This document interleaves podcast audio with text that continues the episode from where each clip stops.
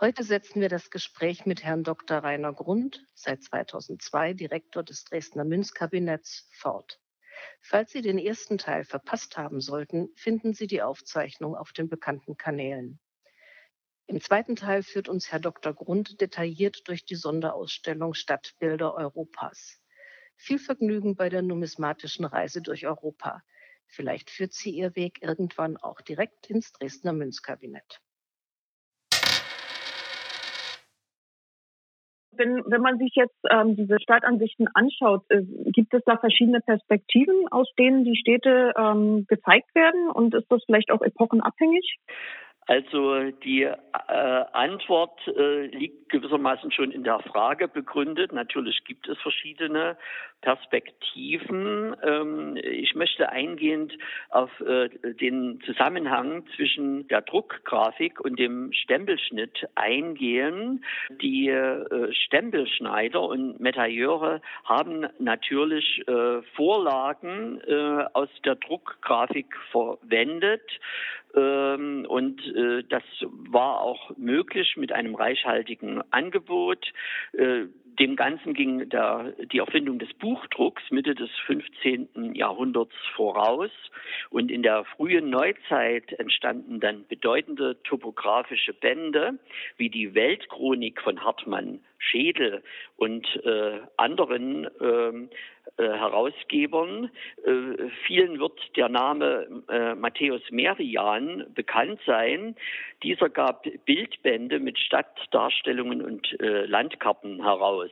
So erschien 1633 äh, das mehrbändige Theatrum Europa Europeanum und ab 1642 die Topographiae Germaniae, ein Sammelwerk von Kupferstichen. Es äh, war also ein reichhaltiges Angebot an Vorlagen für die Stempel- oder Münzeisenschneider, um das Stadtbild äh, von einem Blatt als Vorlage sozusagen in das verhältnismäßig kleine Rund der Medaille oder Gedenkmünze umzusetzen. Und es gab zwei Gestaltungsmöglichkeiten, das in die Landschaft gebettete Stadtpanorama oder das Stadtmodell, das mit allegorischen Figuren und gegenständlichem Beiwerk geschmückt ist.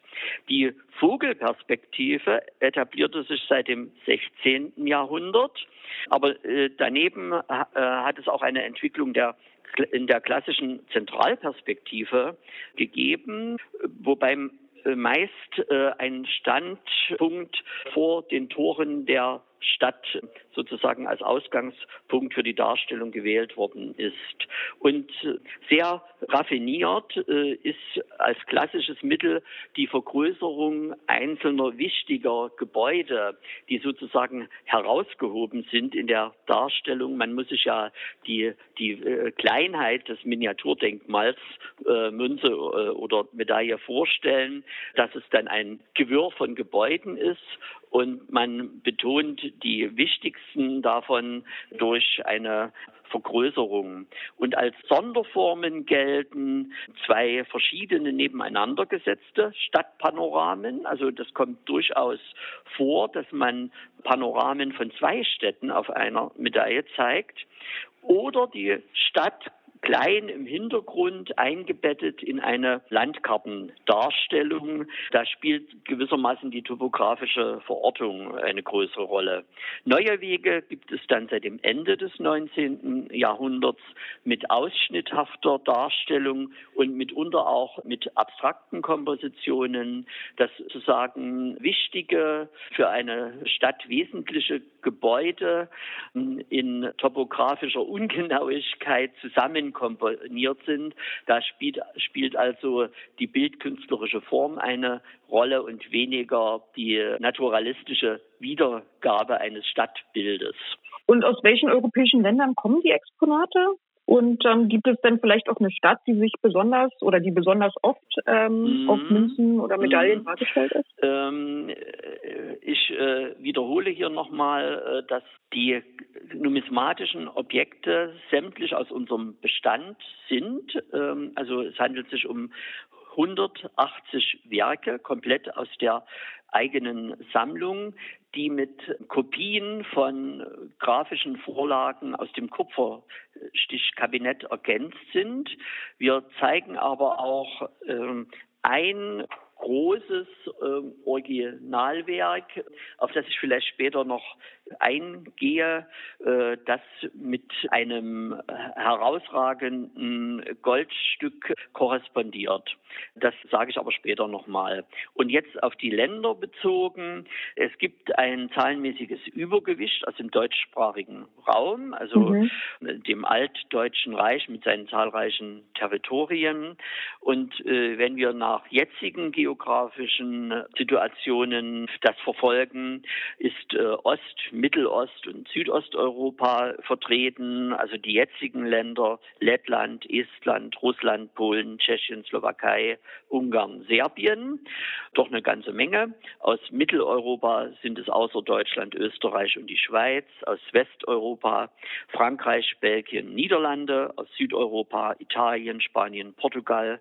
Und aus Nordeuropa Dänemark, Norwegen. Bei dieser Aufzählung fällt auf, dass einige Länder gar nicht vertreten sind. Dann äh, gibt es entweder kein Material oder wir haben es nicht in der Sammlung. Mhm. Diese Stadtansichten auf den numismatischen Objekten, ähm, in, in welchen thematischen Zusammenhängen stehen die? Ähm, da gibt es eine ganze Menge zu erwähnen. Wichtig sind entsprechende Darstellungen, die das Leben der weltlichen oder fürstlichen Regenten illustrieren. Da spielen Stadtansichten schon eine Rolle. Ich nenne Beispiele, die Krönung, Anlässe aus der Regierungszeit, wie die Huldigungen der Städte auf den Regierungsantritt, den Geburtstag, die Vermählung und den Tod ähm, alles mögliche Anlässe, um auch Stadtdarstellungen unterzubringen. Ein großes Kapitel ist die Thematik Krieg und Frieden. Da geht es ja auch um geografische Bezüge. Also wir haben hier die geschichtliche Abfolge sozusagen der äh, älteren und jüngeren Neuzeit wunderbar illustriert mit dem Dreißigjährigen Krieg und dem sich anschließenden Westfälischen Frieden, den nordischen Kriegen, die sich ja über einen langen Zeitraum hinziehen, verschiedene Kriege aus dem 17. und 18. Jahrhundert. Der große Türkenkrieg war ja eine Gefahr für das christliche Abendland und auch dann Anfang des 18. Jahrhunderts der spanische Erbfolgekrieg. Weiterhin sind Katastrophen zu nennen, die Anlässe für Stadtansichten bieten, wie Stadtbrände, die ja häufig vorgekommen sind, Naturkatastrophen wie Erdbeben und Flut. Da verweise ich nur auf eine wunderbare kleinere Medaille aus Lissabon, der portugiesischen Hauptstadt von 1755. Das Erdbeben in dem Jahr hat ja große Teile der Altstadt betroffen, die vernichtet war.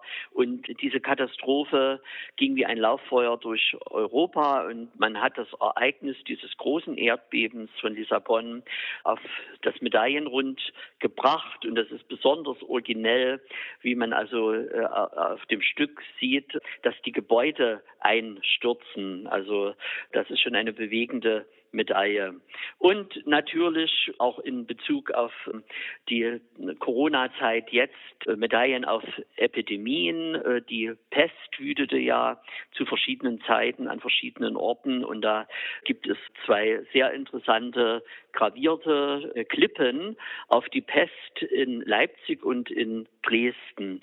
Weitere äh, Anlässe sind Jubiläen, äh, die zahlreich äh, gewesen sind, wie Reformationsjubiläen, Stadtjubiläen, Universitätsjubiläen und dann äh, Medaillen auf verschiedene Anlässe, die man unter dem Begriff Miscellanmedaillen zusammenfasst. Mhm. Und hatten wirtschaftliche Entwicklungen auch Einfluss ähm, auf die Gestaltung von Geldstücken oder Medaillen? Auf jeden Fall.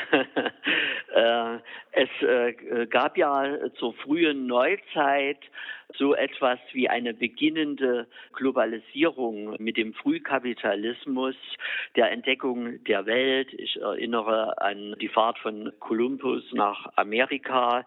Ähm, das hängt mit der wirtschaftlichen Entwicklung zusammen, die dann äh, die internationalen Handelsbeziehungen förderte und gleichzeitig brachten Silberfunde die Möglichkeit, eine neue Großsilberwährung einzuführen, die Talerwährung, die doch von Böhmen und äh, Sachsen ausgehend äh, eine siegreiche in Entwicklung in der Welt genommen hat.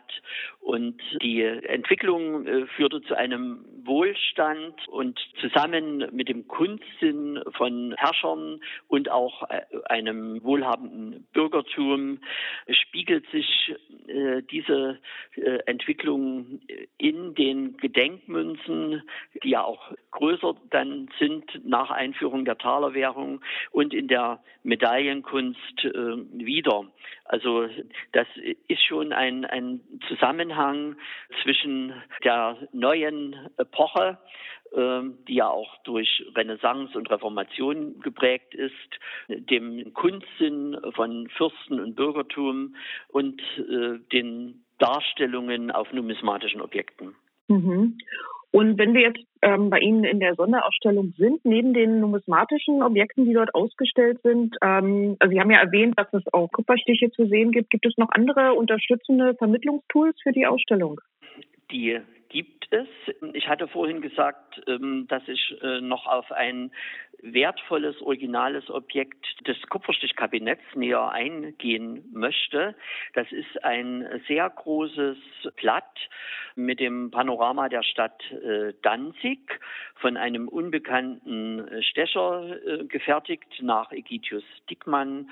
Und diese Radierung, die vermutlich um 1625 entstanden ist, hat uns das Kupferstichkabinett Dresden freundlicherweise zur Verfügung gestellt und man kann einen wunderbaren Vergleich anstellen zu dem Paradeobjekt einer großen Goldmedaille von 1754 auf das 300-jährige Jubiläum des Abfalls Danzigs vom Deutschen Ritterorden. Also wirklich ein, eine prachtvolle Medaille, die die Stadtansicht von Danzig wiedergibt. Und man kann das wunderbar mit der möglichen Vorlage auf dieser Radierung vergleichen. Sie haben die ähm, Frage gestellt, welche ergänzenden äh, Möglichkeiten es in der Ausstellung gibt. Einmal ist ein Booklet erarbeitet äh, worden in Deutsch und Englisch,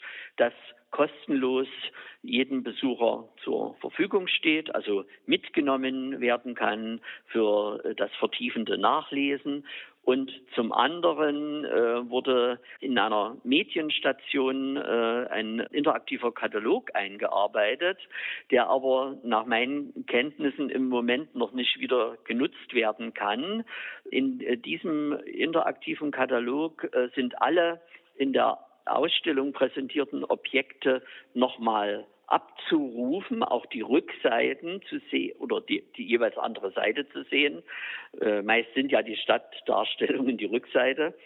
Äh, und wir äh, haben auch äh, Objekte aus der Dauerausstellung mit eingearbeitet, die Stadtansichten zeigen. Mhm. Also diese Medienstation, wenn sie denn wieder benutzt werden darf, bietet auch eine vertiefende Information für den Besucher und die jeweiligen Objekte in der Dauerausstellung sind entsprechend markiert, dass sie gewissermaßen den Bezug zum Thema der Sonderausstellung haben, so dass es eine Vernetzung zwischen Sonderausstellung und Dauerausstellung gibt. Genau. Und Jetzt habe ich noch mal eine Frage äh, bezüglich der ähm, Entstehung dieser Ausstellung. Wer aus Ihrem Museumsteam war denn alles dabei äh, und hat ähm, an der Ausstellung mitgearbeitet? Ähm, an der Ausstellung mitgearbeitet haben eigentlich viele, das gesamte Team des Münzkabinetts, aber als Kuratoren äh, hervorzuheben sind Dr. Wilhelm Holstein, Oberkonservator am Münzkabinett und Frau Kathleen Dietrich, die als wissenschaftliche Mitarbeiterin im Daphne-Projekt bei uns angestellt hat und sich in besonderer Weise sehr in das Thema vertieft hat. Und ich glaube, es hat ihr auch Spaß gemacht, auch wenn manchmal die Grenzen der Belastbarkeit äh, erreicht worden sind. Also das war äh, ein wunderbares Zusammenwirken und umso mehr freuen wir uns natürlich auch, dass nach dreieinhalb Monaten Stillstand ab heute diese, diese Ausstellung wieder für das Publikum geöffnet ist. Und ich kann nur appellieren, nach Dresden zu kommen und sich auch diese äh, Schau anzusehen. Herr Grund, vielen Dank für das Gespräch und äh, ja, viel Erfolg für die Ausstellung und ähm, alles Gute. Den Erfolg können wir gebrauchen. Ich habe gern äh, mit Ihnen gesprochen und hoffe auf eine entsprechende Resonanz. Vielen Dank. Ja, alles klar, vielen Dank. Tschüss.